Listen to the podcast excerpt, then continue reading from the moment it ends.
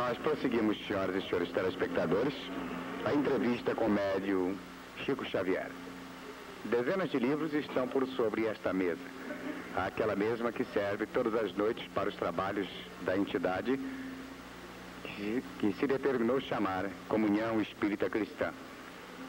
Nós temos a pergunta para o mestre Chico Xavier, justamente sobre estes livros. Tantos e tantos, alguns já conhecidos de alguns povos do exterior.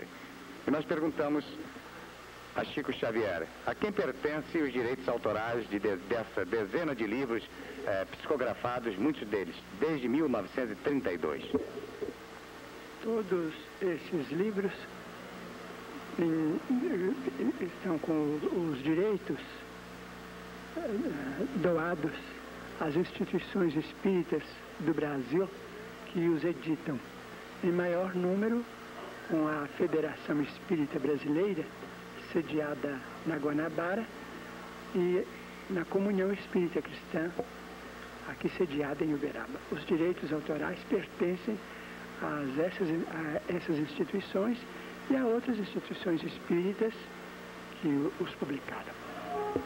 Então, quem trabalha tanto e trabalhou tanto até agora, nada recebe pelo seu trabalho, mestre?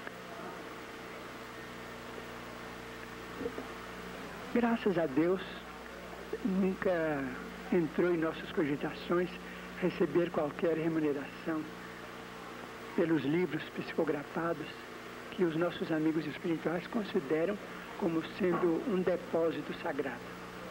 Mas é preciso que eu explique que eu tenho tido uma compensação muito maior do que aquela que pudesse vir ao meu encontro através do dinheiro é a compensação da amizade. A, o Espiritismo e, e a mediunidade me trouxeram amigos tão queridos e que me dispensam tanto carinho que eu me considero muito mais feliz com esses tesouros do coração, como se eu tivesse milhões à minha disposição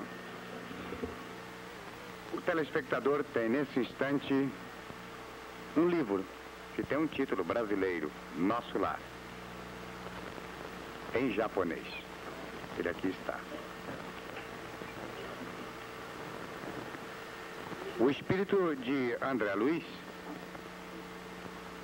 descreveu experiências de sua vida, descreveu experiência de sua vida, perdão, telespectadores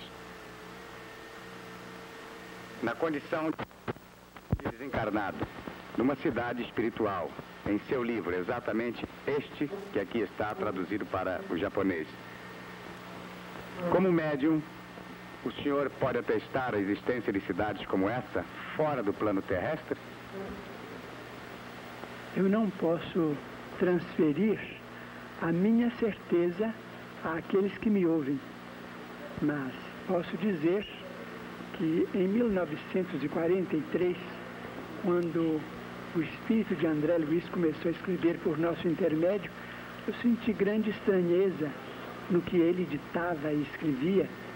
Então, certa noite, tomadas as providências necessárias, segundo a orientação de Emmanuel, o próprio Emmanuel e André Luiz me levaram a determinada parte, a determinado bairro da cidade de Nosso Lar. Posso dizer que eu fui em desdobramento espiritual na chamada zona hospitalar da cidade. De modo que foi para mim uma excursão espiritual inesquecível, como se eu desfrutasse os favores de um espírito liberto mas eu preciso explicar aos telespectadores amigos que eu fui em função de serviço. Naturalmente assim como um animal, no tempo em que não tínhamos automóvel, locomotiva ou avião, um animal que servia a professores para determinados tipos de viagem.